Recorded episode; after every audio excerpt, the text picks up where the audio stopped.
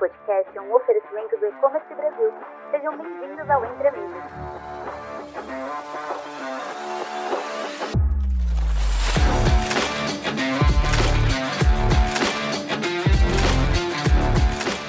Olá, ouvintes! Bem-vindos a mais um episódio do Entre Amigos, oferecido pelo E-Commerce Brasil. Eu sou Alexandre e é sempre um prazer estar aqui com vocês. Hoje temos um convidado muito especial, Alessandro Gil, vice-presidente da Wake, uma empresa na vanguarda de um ecossistema de soluções digitais integradas. Vamos falar sobre como a alta tecnologia pode impulsionar negócios complexos, como o Composable Commerce e a inteligência artificial estão moldando o marketing e muito mais. Então, sem mais demoras, vamos mergulhar nessa conversa fascinante. Alessandro, por favor, fala um pouquinho de você para os nossos ouvintes, se apresenta para a gente. Boa, é, boa tarde, bom, bom dia ou boa noite para você que está me ouvindo. Alexandre, boa tarde, porque nós estamos gravando à tarde. Esse podcast tem o nome perfeito, assim, né, para mim, porque entre amigos é, me considero um, um baita, um, um, uma, tem uma baita amizade aí com, com toda a turma do e-commerce Brasil. A gente está junto há muito tempo. É, eu lidero uma iniciativa do, da Web Company chamada Wake. A, a Wake é uma marca que a gente recém criou e lançou agora é, no dia 26 de abril de 2023. E o grande propósito da Wake é atender médias e grandes empresas no processo de digitalização de varejistas e grandes marcas. Né? É, Estou há bastante tempo nesse mercado de e-commerce, praticamente 20 anos é, da minha vida é, estão envolvidas com comércio eletrônico, então minha vida profissional e, e o e-commerce são se misturam para mim. Quase que enxergo é, tudo de uma maneira só. E, e é um prazer exato estar aqui para a gente falar um pouquinho de novas tecnologias, é, da visão da Wake, da minha visão especificamente de como a gente acredita que o varejo, as indústrias estão se digitalizando e o que a gente deve encontrar pela frente em termos de tendências e tecnologias. Maravilha. Seja muito bem-vindo novamente, tá? Bom, vamos lá. Para a gente começar, Alessandro, na sua visão, como a alta tecnologia pode impulsionar negócios complexos? É por meio de integrações entre diferentes soluções e abordagens como o Composable Commerce? Pô, excelente pergunta, Alexandre. Eu acho que a gente a gente está enfrentando um cenário que cada vez mais uh, exige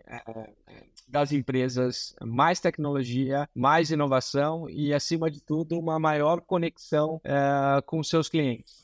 É, e eu acho que a gente só consegue fazer isso se a gente explorar os recursos que estão disponíveis hoje é, para as empresas da melhor maneira possível.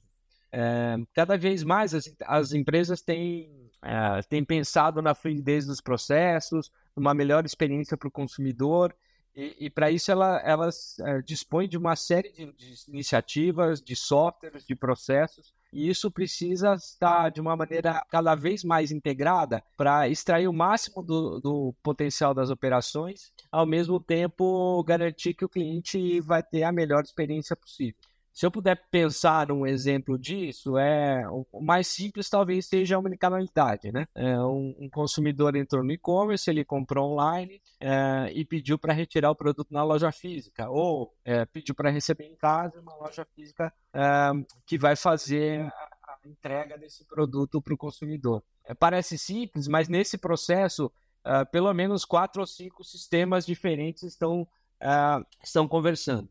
Ao mesmo tempo, esse consumidor, ele, dentro dessa marca, né, dentro desse varejista ou dentro da indústria, ele começa a ter uma jornada própria, né? E aí você pode agregar outras é, tecnologias para entender a jornada desse consumidor é, em termos de é, que tipo de produto ele compra, que tipo de produto ele se interessa, mas eventualmente ele compra, a tentar prever o que, que esse consumidor pode estar precisando, ao mesmo tempo que o próprio varejista e a própria indústria pode usar desses dados para pensar melhor reposição, pensar melhor rotas de frete, né? E isso é uma série, é, é, é uma série de iniciativas e, como eu disse antes, uma série de sistemas que se conversam.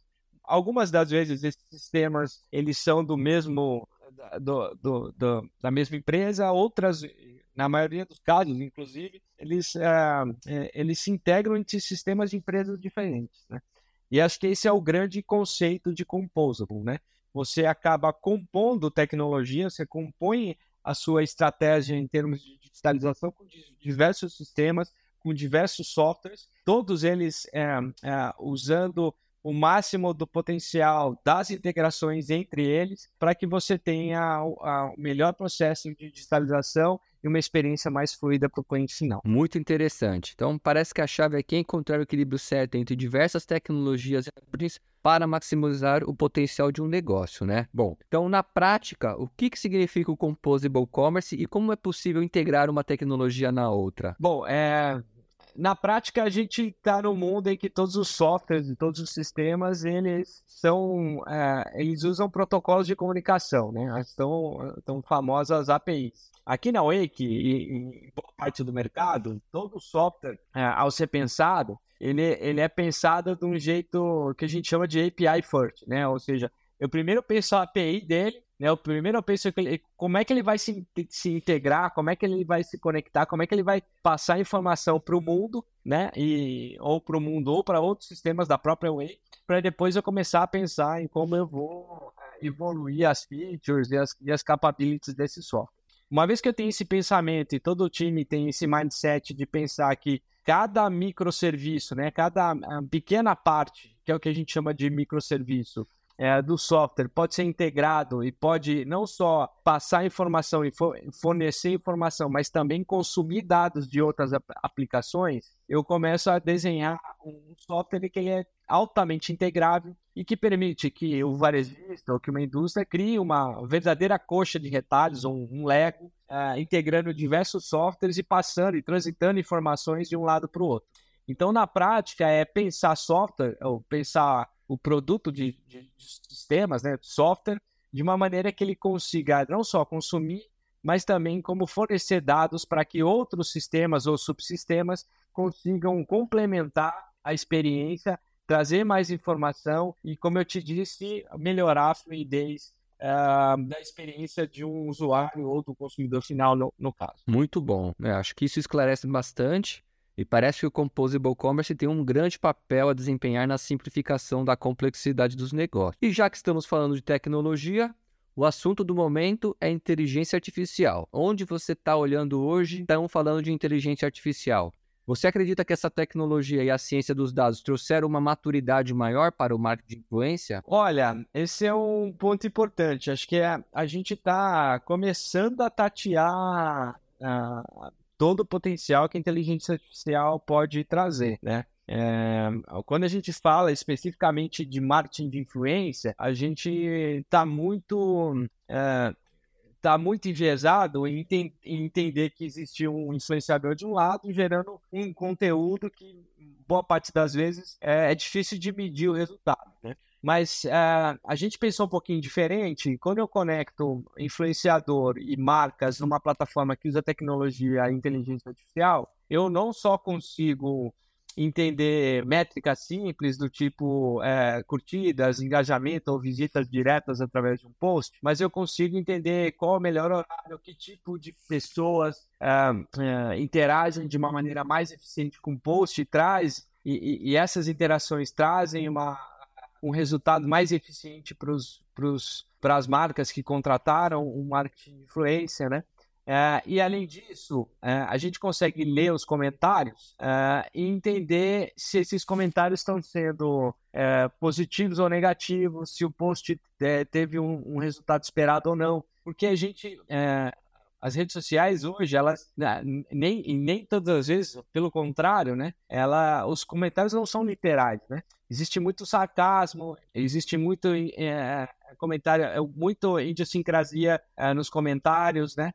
Então eu preciso ter inteligência artificial para entender uh, se aquele comentário foi positivo ou não, né? Isso até me, me traz a um, um evento que aconteceu alguns anos atrás. O Everaldo Marques, no show de intervalo de um Super Bowl, é, ele, ele fez um, um comentário que foi elogioso, né, de maneira que era para ser positivo. É, era o show da Lady Gaga e ela mandou super bem. E ele, depois do show, mandou: Lady Gaga, você é ridículo.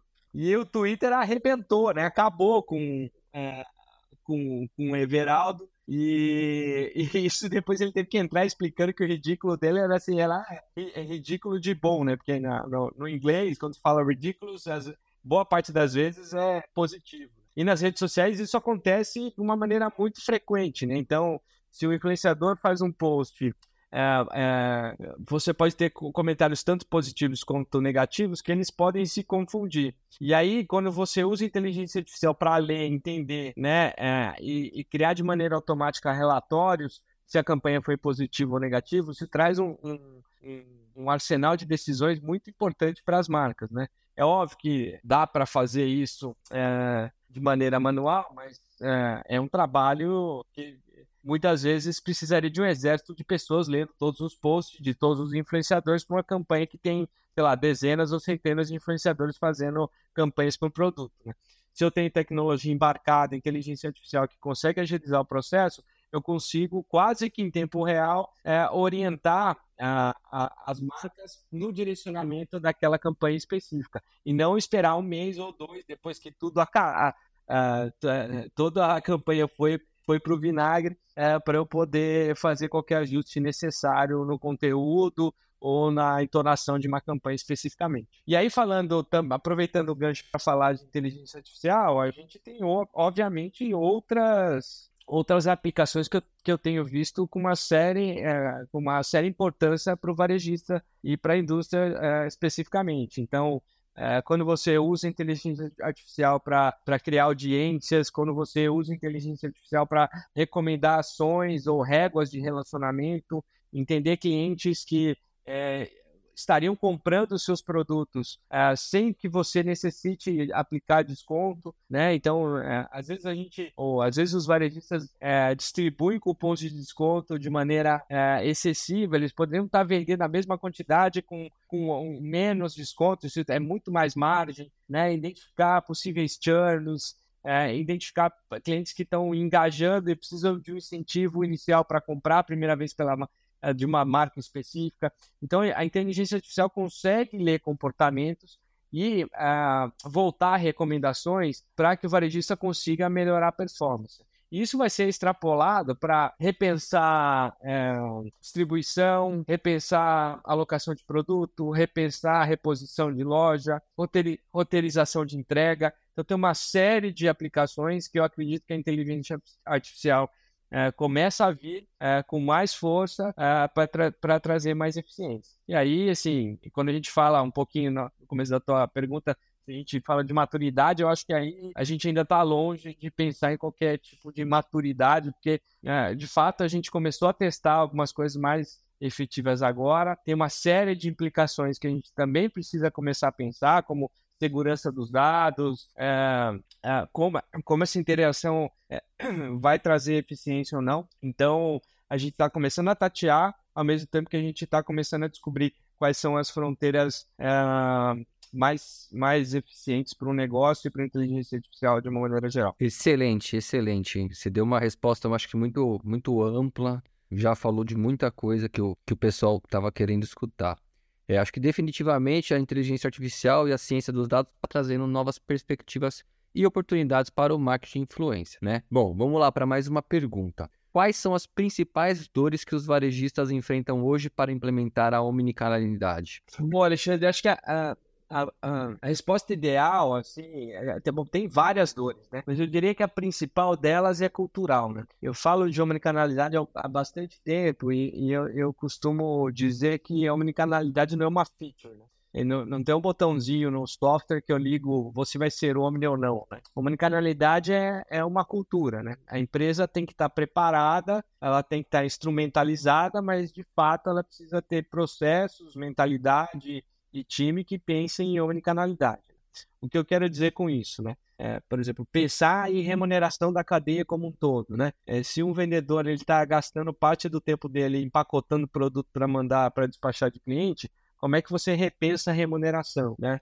É, como é que você garante que é, é numa relação de franqueador e franqueado, por exemplo, é, exista uma, uma condição comercial que favoreça o ganha-ganha dos dois lados. Ou seja, eu, eu franqueador, com o site da minha marca, que é, vendo um produto que vai ser entregue por uma franquia, como isso se comporta na cadeia, na, na relação comercial que eu tenho, que existe entre essas duas entidades como é que os vendedores e gerentes de loja uh, são treinados e são, e são uh, eventualmente voltando ao ponto da remuneração, são remunerados para que eles não roubem uh, clientes do e-commerce, né? Quanto, quem aqui nunca foi numa loja física e falou, ah, por que você comprou do e-commerce? Vem comprar comigo.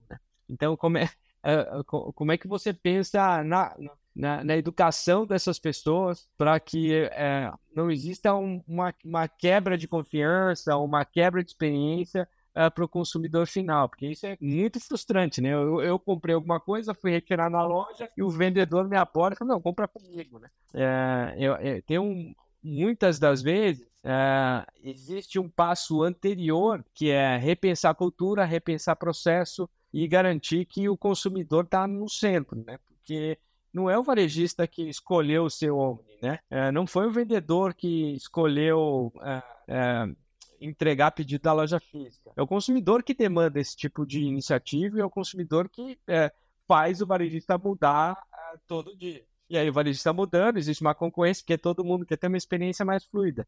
E se você não pensa processos, pessoas é, antes, não adianta colocar melhor tecnologia embarcada que na prática o, o varejista está fadado ao fracasso. É, mas voltando a, aos desafios mais técnicos, eu acho que tem muito a ver com tem muito a ver com a primeira pergunta lá do Composable, né? É, acho que boa parte dos sistemas ainda são sistemas legados de tecnologias mais antigas que não, não permitem uma integração é, é, tão eficiente e que em alguns casos é, em que alguns casos oferecem quebra de estoque, ruptura, ou um, um processo em que para o vendedor fazer o pique, né, ou a coleta do produto para mandar para a transportadora toma muito tempo, né? isso acaba, uh, isso acaba gerando detratores na própria empresa para que o processo não funcione. Né? Então, na, na, no meu ponto de vista, varejistas e indústrias que estão indo uh, eh, eh, para venda direto ao consumidor, né, o que a gente chama de, de, de, de 2C, deveriam repensar o stack tecnológico e garantir que a, que, que a integração, né, que essa história do Composable seja o mais fluida possível para que você tenha time e o próprio consumidor é, como os principais promotores de uma atividade que só vai trazer benefícios para todo mundo, né? É, porque eu, eu basicamente subindo estoque, garantindo a compra, a retirada, onde quer que o cliente esteja, eu, eu garanto uma conversão muito melhor, o produto está mais rápido na, na casa do consumidor, ele vai ficar mais feliz e vai comprar é, de uma maneira mais, é, mais fluida. Está é, comprovado uma série de pesquisas que quanto menor o prazo de entrega, é, proporcionalmente maior a conversão. Então, é, é, um processo que ele só traz benefícios, mas existe uma, uma necessidade de estruturação, de pensar em processos, de envolver o time para que a iniciativa aconteça da melhor maneira possível. Muito bom, muito bom, Alessandro. Para finalizar nosso papo, observando os movimentos no quais tendências podem ser replicadas no mercado brasileiro agora e nos próximos anos? O que, que você acha? Olhando para fora, a gente até fui na NRF, né, que é o maior de varejo esse, esse ano, né, em janeiro, e visitei algumas lojas. Existe uma preocupação muito importante com a execução, né?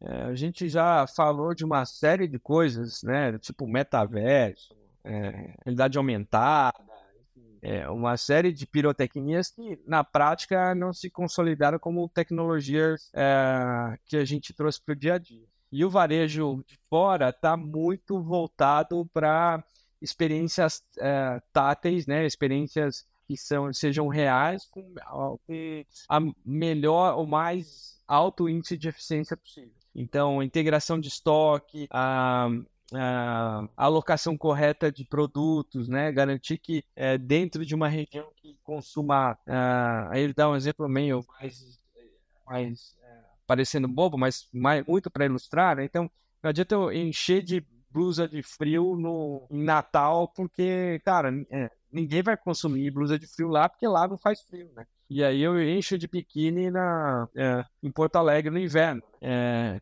é óbvio que é, é, um, é, um, é um exemplo extremado, é, mas assim, à medida que eu uso tecnologia para pensar melhor a distribuição de produto, né? uh, olhar a curva de demanda, é, garantir que a omnicanalidade está fluida, que eu tenho a geração de mídia de uma, construída de uma maneira bem feita, que eu trabalho os influenciadores regionais de uma maneira integrada, e eu, eu, eu garanto que a execução vai ser mais bem feita, e aí eu garantindo que a execução vai ser sendo mais bem feita, eu olho né, de uma maneira é, muito mais eficiente para as minhas margens. E o varejista vem sofrendo dia após dia com margens, né? Ele precisa dar lucro, é, isso é uma, é, é, é, é, uma guerra diária do varejista, né? Ele, é, essa, essa balança de venda versus desconto, mas quando a gente olha por um outro lado, que é de eficiência, que é garantir que as minhas lojas são rentáveis, que elas são eficientes, que eu exploro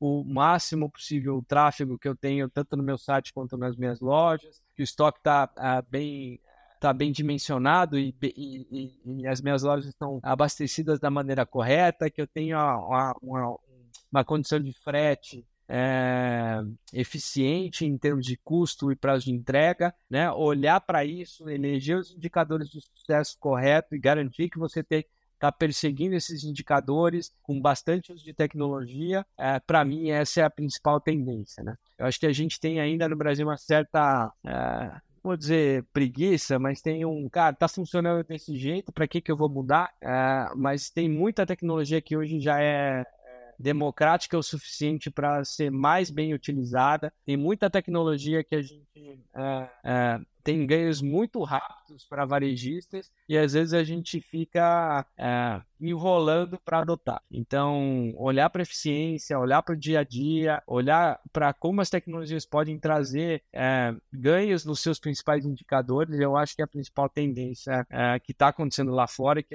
que a gente está alguns passos atrás ainda. Excelente, excelente, muito bom. Bom, eu acho que para hoje é tudo. Alessandro, muito obrigado por compartilhar seus insights e experiências conosco. Você tem algum, algum, você tem algum último recado para os nossos ouvintes? Quer deixar alguma recomendação? É, eu, eu bom, eu, eu, eu gostaria de é, de falar para você, varejista, você, indústria, que é, pense muito nessa, nessa questão de adoção de tecnologia para otimizar ou trazer eficiência uh, na operação. Acho que isso é super importante. Gostaria de convidar a acompanhar, é, trazer tecnologias, então, nossas redes sociais, é, o nosso site, né? A, a, entra lá na Wake.technology uh, no Instagram Uh, a gente tem colocado bastante coisa, divulgado bastante conteúdo, trazendo bastante informação, não só sobre nossos produtos, mas sobre, sobre uh, tendências, sobre uh, novidades no mundo do varejo, tecnologia. esse convite é super importante. A gente gostaria que vocês mais próximos da gente e nos vemos nos próximos podcasts ou no Fórum E-Commerce Brasil agora em 2023. Muito bem lembrado, o fórum está chegando aí, maior evento de e-commerce da América Latina, dias 25, 26 e 27 de julho. Eu já garanti minha vaga, eu acho que o Alessandro também já garantiu a dele, com certeza. Sempre, é, com certeza. Eu vou desde o primeiro fórum. Olha Tem só, que... todos. Tem, tem, tem que estar tá lá. Espero você lá para tomar um café comigo lá, Alexandre, e todo mundo que tá me ouvindo aqui. Com certeza, pode deixar que eu vou dar um passa... uma passadinha no stand da Wake, tá bom? Alessandro, obrigado novamente. Tenho certeza que nossos ouvintes aprenderam muito hoje. Obrigado a todos que ouviram. E lembre-se, se você gostou do que ouviu, compartilhe esse episódio e siga o Entre Amigos para mais discussões interessantes. E até o próximo episódio. Tchau, tchau. Tchau, tchau. Até a próxima, gente. Obrigado.